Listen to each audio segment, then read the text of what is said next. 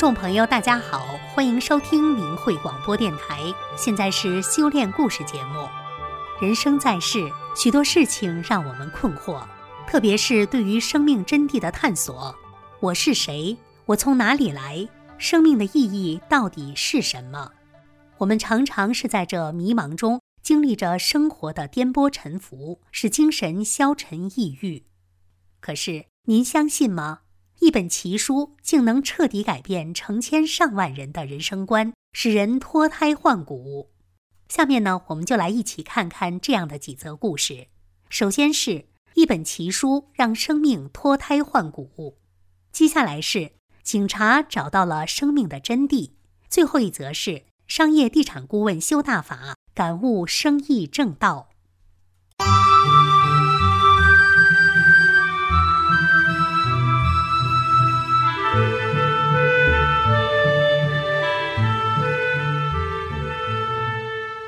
请听，一本奇书让生命脱胎换骨。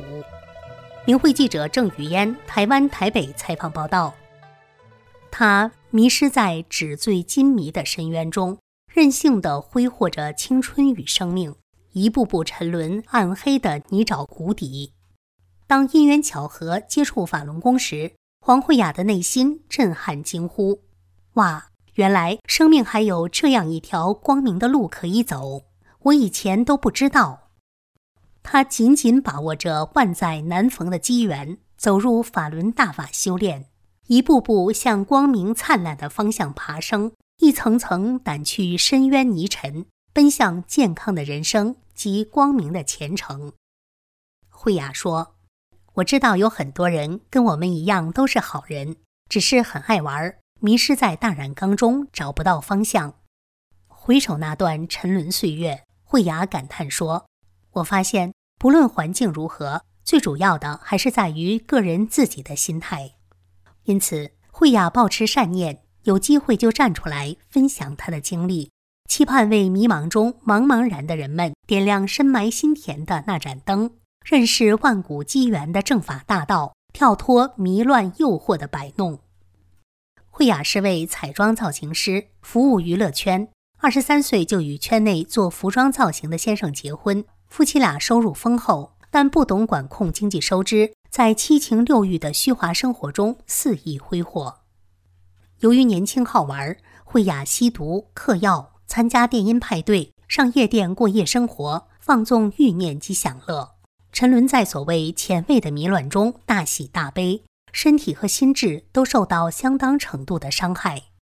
他渴望让自己沉静下来，提升彩妆的技术与创作能力。慧雅发觉自己内心非常向往光明，但是却找不到通路。二零零三年初夏，慧雅到台北市一个绘画班研习美术技巧，发现授课的女教师展现出来的思维状态非常清晰，带领学生的过程中总能迅速地看到问题的实质，并迎刃而解，有种难以言喻的智慧气质。慧雅感到非常好奇，课余之暇，慧雅与这位美术教师闲聊绘画技巧时，提出了他对人生方向与生命意义的迷惑，表达想要探讨真谛的渴求。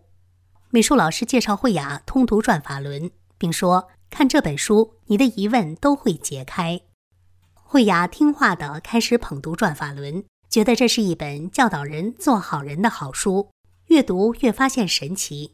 转法轮白话文的内容言浅理白，却又深具内涵。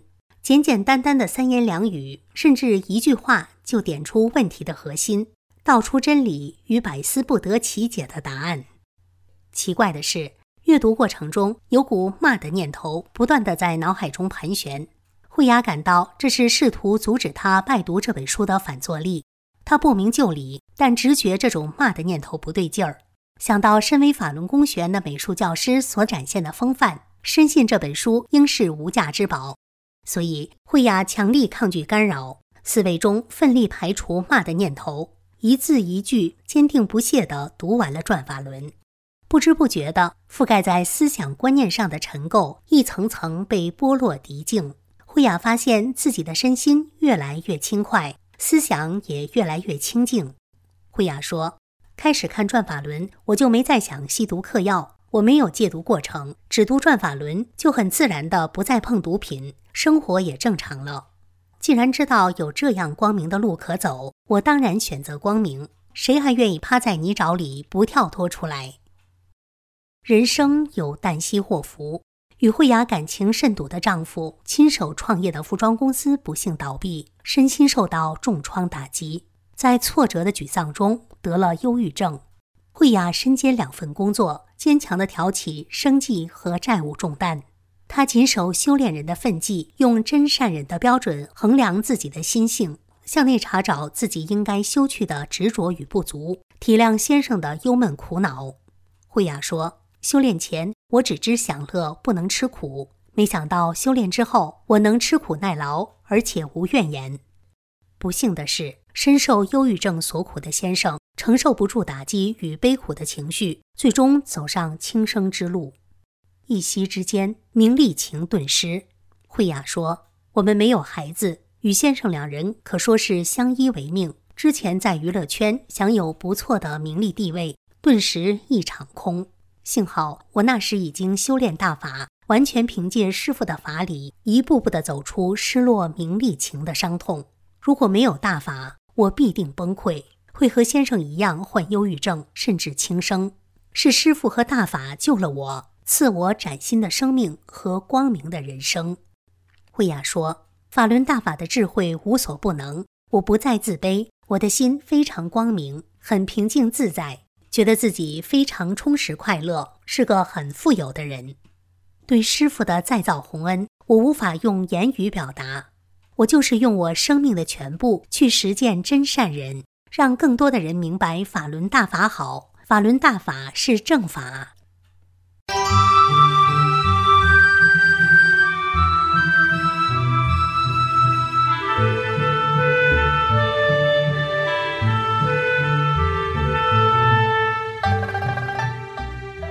请听明慧文章：警察找到了生命的真谛。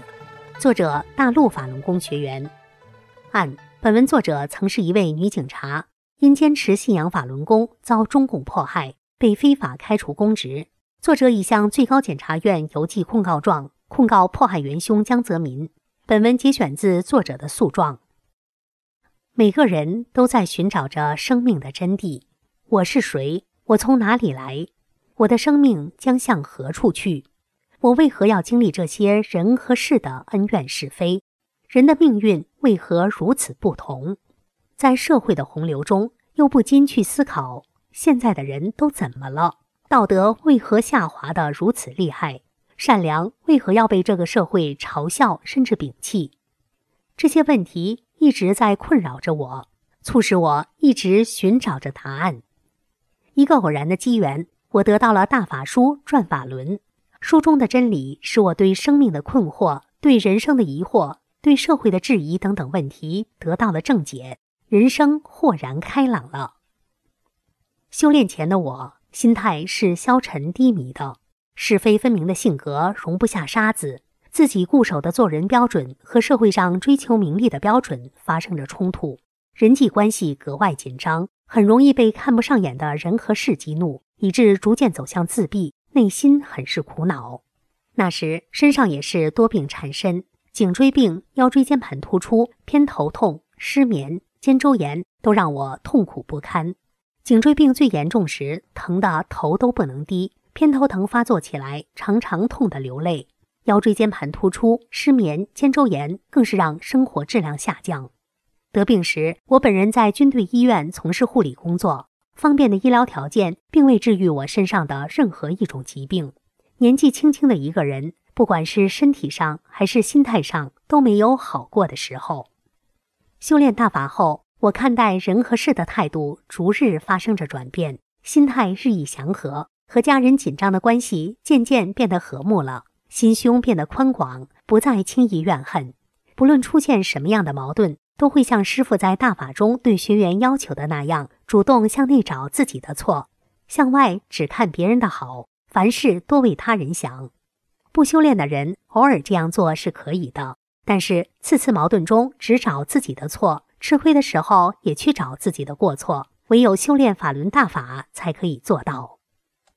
最为神奇的是，我身上疾病的消失过程，验证了李洪志师傅在书中所说的：如果学员想修炼，就开始净化身体。有的学员会表现为连拉带吐，我本人就经历了多次的腹泻和呕吐。在长达多日间断的连拉带吐状态终止后，我发现身上所有的疾病都不翼而飞了。这种现象是如今的科学无法解释的，但是却真实的发生在我的身上。这也绝不是任何的心理暗示或者臆想所能达到的效果。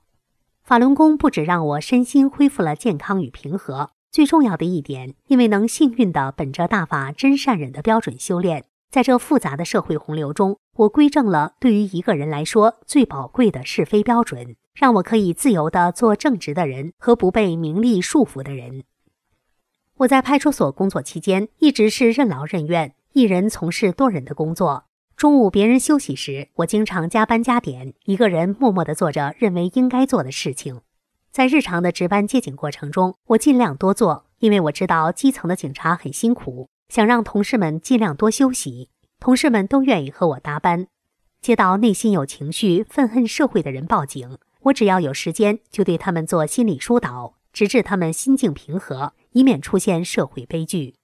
有时一做工作就是几个小时，饭都顾不上吃。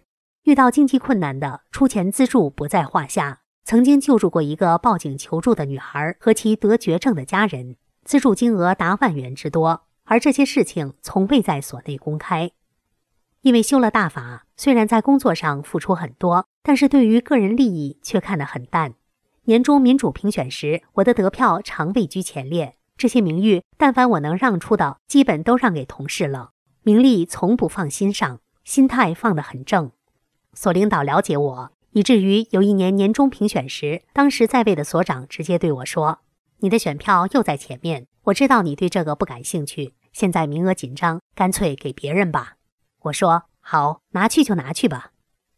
我在派出所的工作内容之一是负责警务平台，因为整个社会环境默许着说假话、做假事，公安机关也不例外。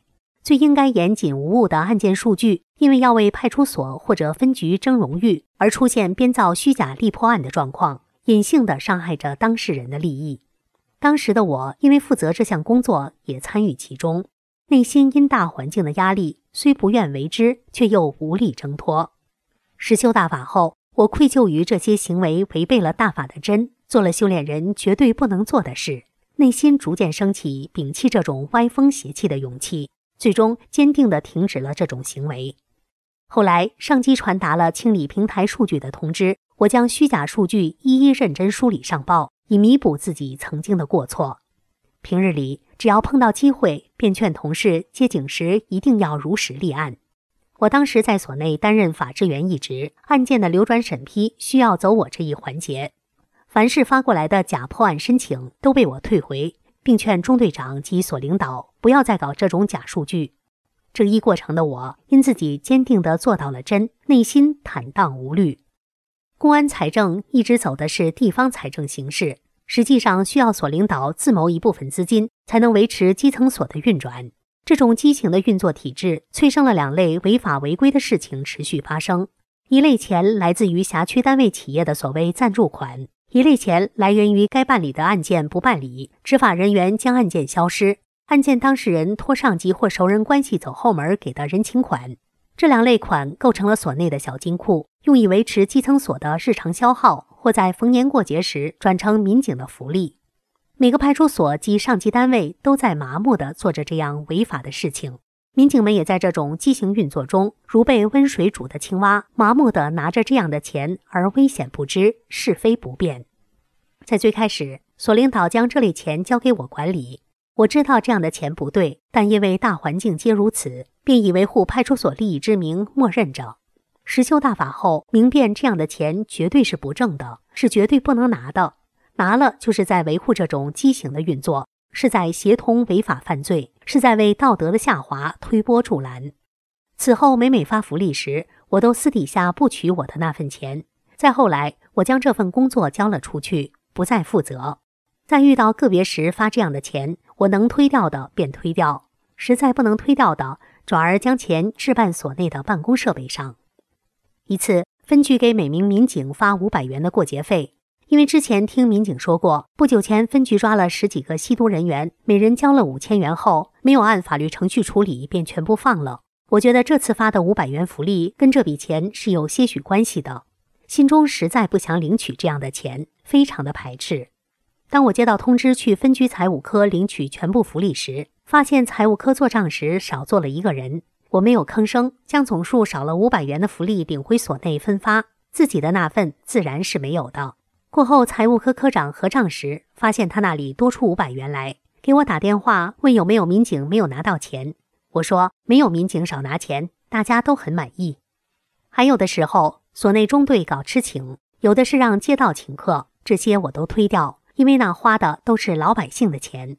大法让我清醒，让我有勇气破除这来自浊世的压力，以身作则，绝不做推动这个社会道德下滑的人。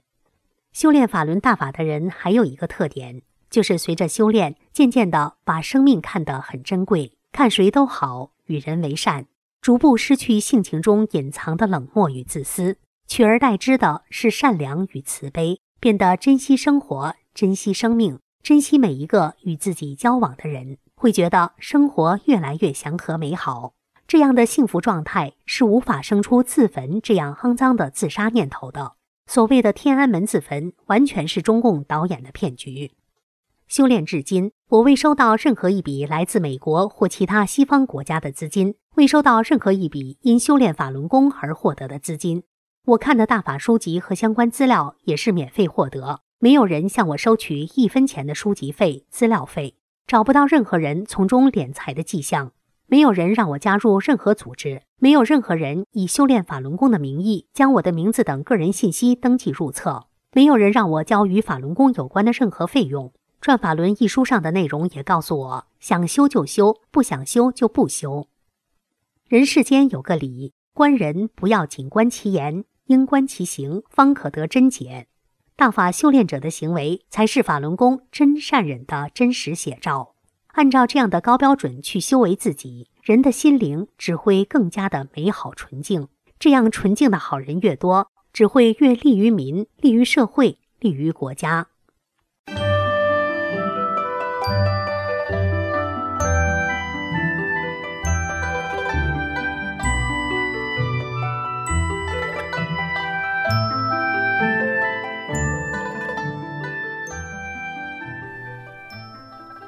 下面请听明慧记者吴思静美国纽约报道：商业地产顾问修大法，感悟生意正道。纽约世贸中心高耸入云的双塔，曾是世界金融中心的象征。能在那里拥有一席之地，不知是多少人的向往。Nadia Gattas 曾是事业成功的金融顾问，每天出入那里八十九层的一间办公室。二零零一年的九幺幺恐袭之前，他辞职而去，躲过一劫。现在他一边从事媒体工作，一边做着商业地产顾问。修炼法轮功十六年，他在金融地产这个争争斗斗的地方，走出了一条自己的路。二零一七年五月十二日一大早，数千名来自世界各地的法轮功学员汇集在联合国广场上。等待着一年一度的法轮大法日大游行开始，Nadia 身穿练功服，静静地站在那里。她身材娇小，虽然已经六十二岁，但眉宇间显现出的精气神如同年轻人一样，一望之下还以为她才四五十岁。住在纽约的她来参加当地讲清法轮功真相的活动，自然是义不容辞。更重要的是。半生在竞争激烈的纽约金融圈打拼的他，从法轮功中获益良多。他想和更多人分享这份上天的礼物，希望在中国对法轮功的迫害马上结束。对生命的疑问从未离心。Nadia 从2001年开始修炼法轮功。他说：“那时我非常勤奋练习瑜伽，我一直想找到真理。”瑜伽只是能让我保持身体健康，但并不能解答我心中对生命的疑问。对生命的疑问一直伴随着他的成长。他出生在耶路撒冷这个城市，因为耶稣两千年前在这里殉道升天而闻名于世。纳迪尔回忆道：“我从小成长在一个非常传统的基督教家庭里，但基督教教义从未让我完全信服。比如圣经里要求人遵守教义，还有很多戒条，但从未解释为什么要这样做。”一九七零年，只有十几岁的纳迪亚从巴勒斯坦来到美国，生命的轨迹骤变，而最大的转折则在千禧年后不久到来。二零零一年，四十多岁时的他已经在纽约这个世界金融中心站稳了脚跟。我在一个很大的公司做金融顾问，每天都在世界贸易中心一号楼第八十九层的一间办公室工作。事业很成功，可以说纳迪尔是很多人羡慕的对象，但他总觉得生活缺点什么。有一种感觉总是伴随着我，在这个世界上还有更多的东西存在。我想找到真理，于是我开始走上寻找的精神旅程。瑜伽就是尝试之一。做事情就要做得彻底，这不仅仅是纳迪尔工作的准则。练瑜伽也是如此。那时虽然工作繁忙，但他最多时仍能一天练六个小时的瑜伽。这种高强度的练习的确能让我身体保持强健，但并不能回答我的问题。一张传单改变命运，终于找到了。由于大运动量的瑜伽练习，，Nadia 的膝盖受了伤。二零零一年，他做了手术。手术后，他走回在世贸中心的办公室，回想着曾经的生活。我做这做那，还热爱运动。我已经尽了最大的努力，现在却出了这个事儿。我现在还能做点什么呢？他觉得非常无助，似乎路走到了尽头，不禁哭了起来。就在这时，地上一张传单映入他的眼帘，他捡起来一看。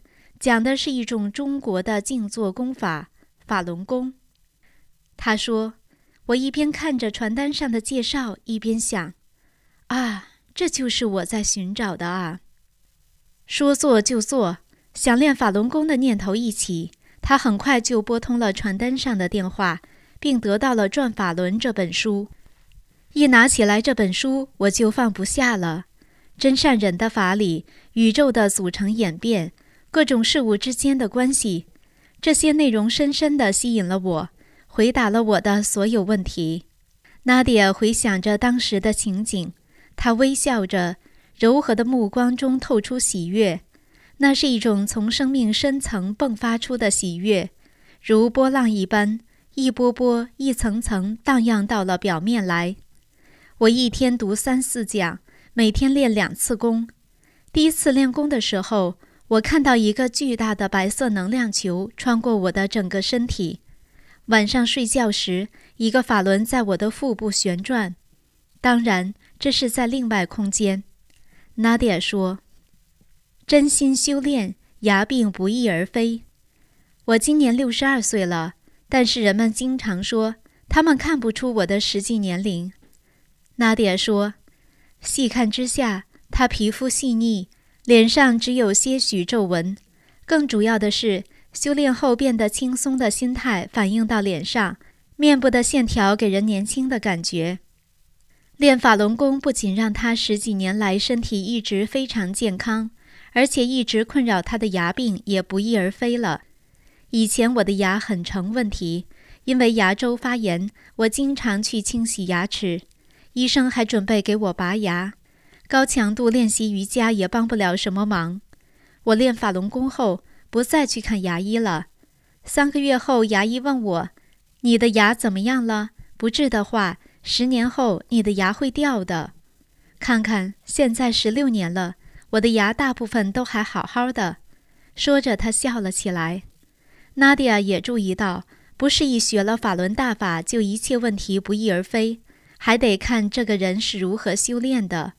他说：“如果我不经常练功的话，牙就会疼，还会活动；如果我好好练功学法，做大法弟子应该做的事情，牙就会回到原来的位置，不再给我找麻烦。从争争斗斗到宽容他人，开始修炼后不久，就有人好奇地问娜迪亚：“你变了，是什么让你变成这样的？”娜迪亚笑着解释道：“以前我的争斗心非常强，在我这个行业，这是个很普遍的现象。修炼之后，我变得更安静。”不再总是和别人争斗，善心增加了不少，更能理解他人。我的脸看上去也更加平和。另外，我不再抽烟喝酒。我以前喜欢评判别人，不能容忍别人的过错。这十几年，我按照法轮大法的善和忍的标准要求自己，现在不再用挑剔的眼光看别人，宽容心也大了很多，能从理解别人的角度看问题。以前我总是生我父亲的气，在他去世之前，我们和解了，我原谅了他。在那一瞬间，我觉得心里是那么的祥和美好。九幺幺恐袭前夕，辞职离开世贸中心，修炼之后不久，Nadia 加盟了法轮功学员办的英文媒体。他辞去了金融顾问的工作，表面上看似他辞去了一份令人羡慕的职业。但其实，也许他捡回了一条命。就在他辞职的三个星期之后，二零零一年九月十一日那天，发生了震惊世界的九幺幺恐袭事件。两架飞机撞上了世贸大厦的双塔，两座楼都发生燃烧倒塌。其中一架正好撞在了一号楼的九十四到九十八层，就是在纳迪亚以前办公室上面几层。他的公司有几个人在事故中身亡，其他人也受到了很大的惊吓。如果纳迪亚仍然留在那里工作，后果不知会是怎样。地产顾问靠诚信赢得客户，现在纳迪亚一边接着做媒体的工作，一边担任商业地产顾问，接触的大额订单不在少数。他说：“在我的工作环境中，很多人对钱的欲望是很大的。”经常在为此争斗，我看到了后只是笑笑。我不去争我到底挣到了多少钱，我只是告诉他们，该我得到多少我就得到多少。在这样的环境中，其实人性仍然是向往真正的美好的。因为不去争斗，我能够保持内心平静。在谈判或者和客户开会时，有时候别人会发生一些比较激烈的争执。而这个时候，我仍然能保持平静。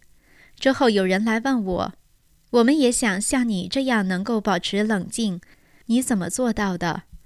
然后我就告诉他们：“我是练法轮功的。”客户们知道我是修真善忍的，知道我不会欺骗他们，所以喜欢找我当顾问。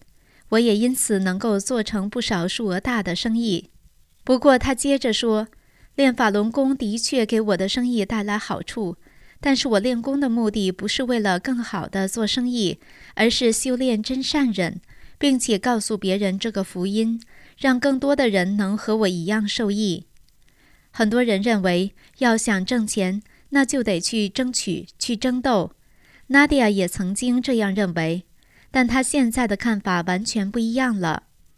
如果你专心致志地做好自己的本职工作，而且为人诚实，真心为他人着想。其实你不用争斗，你就会赢得别人想赢得都无法赢得的客户。